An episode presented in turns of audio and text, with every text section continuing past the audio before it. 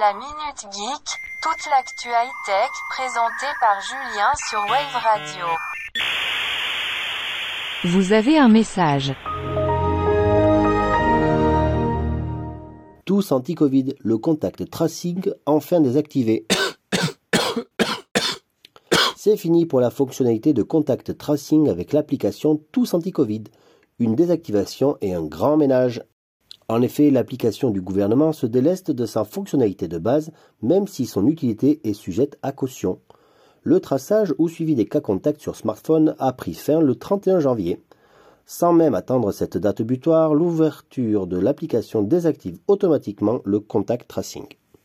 Dans la section portant sur la confidentialité de l'application, il est indiqué que la désactivation du contact tracing s'accompagne de la suppression des données stockées en local, ainsi que la désactivation et la suppression des données statistiques de votre appareil. La désactivation de cette fonctionnalité n'est évidemment pas une surprise. Au niveau législatif, il était prévu depuis l'été dernier que le dispositif s'arrêterait fin janvier.